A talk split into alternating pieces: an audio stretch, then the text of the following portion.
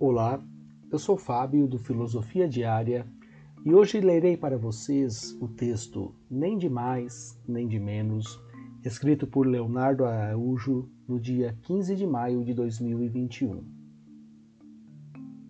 Você pode acompanhar este texto na íntegra em nosso site filosofiadiaria.com.br. Nem de mais, nem de menos.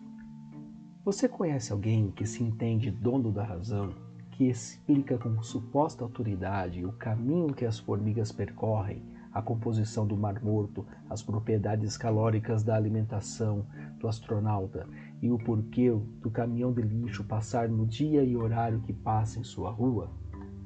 Por outro lado, você também deve conhecer pessoas que, por trás de uma máscara de humildade, preferem esconder-se e sentirem-se incapazes ou indignas de opinar e até assuntos sobre o qual são pós-doutoras.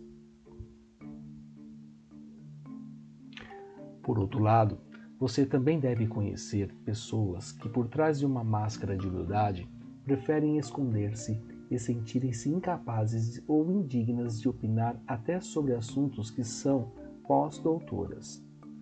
Pois bem, foi pensando nessa avaliação cotidiana que trazemos para vocês duas teorias bem interessantes, que certamente ajudarão você, assim como aconteceu conosco, a melhor se observar e perceber-se sobre a forma como interpreta o mundo ao seu redor e, em especial, como essa interpretação se manifesta.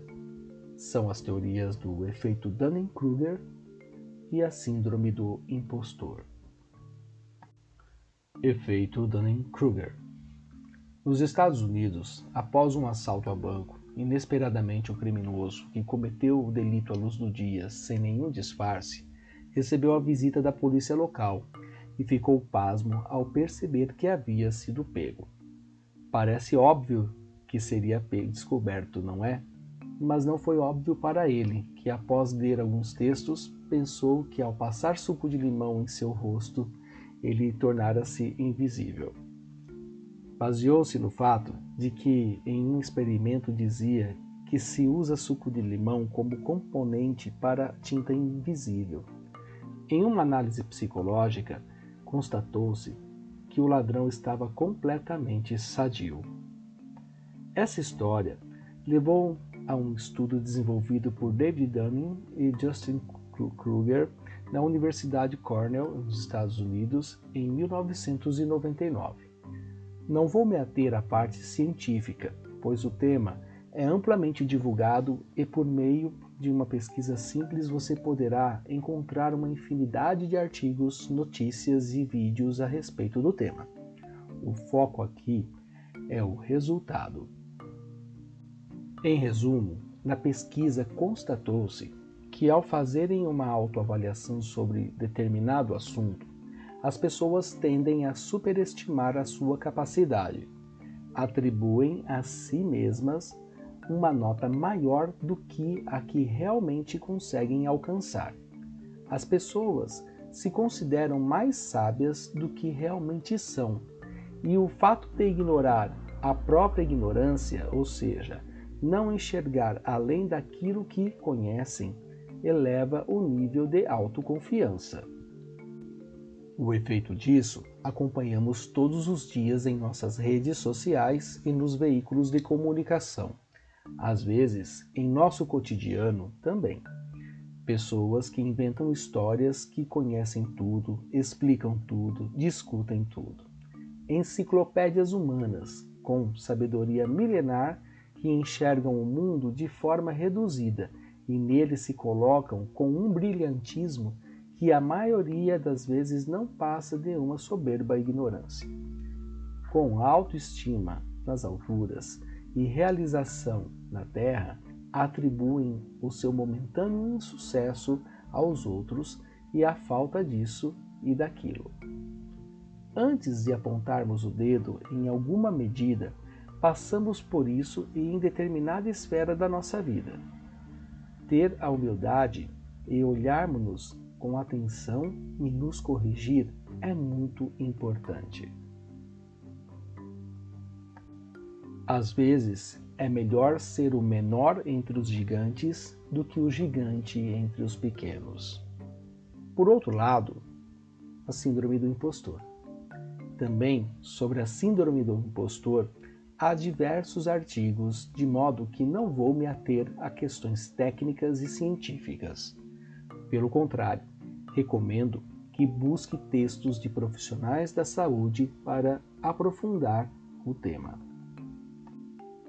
Em linhas gerais, tratam-se de pessoas que não conseguem reconhecer o próprio sucesso, que pensam que as suas conquistas foram por acaso e não se sentem dignas para atingi-las. São pessoas com baixa autoestima e que, se não tratadas corretamente, a síndrome pode levar à depressão. São pessoas que acreditam que o fracasso é inevitável e que em algum momento serão descobertas e o seu mundo ruirá. Para que isso não aconteça, justificam o seu sucesso momentâneo com muito esforço, sem exposição, muita comparação e receio de serem julgadas pelos outros. Caem muitas vezes no esgotamento e na autossabotagem. Novamente, antes de apontarmos o dedo em alguma medida, passamos por isso em determinada esfera da nossa vida. Ter a humildade de olharmos-nos com atenção e nos corrigir é muito importante. Buscar o equilíbrio.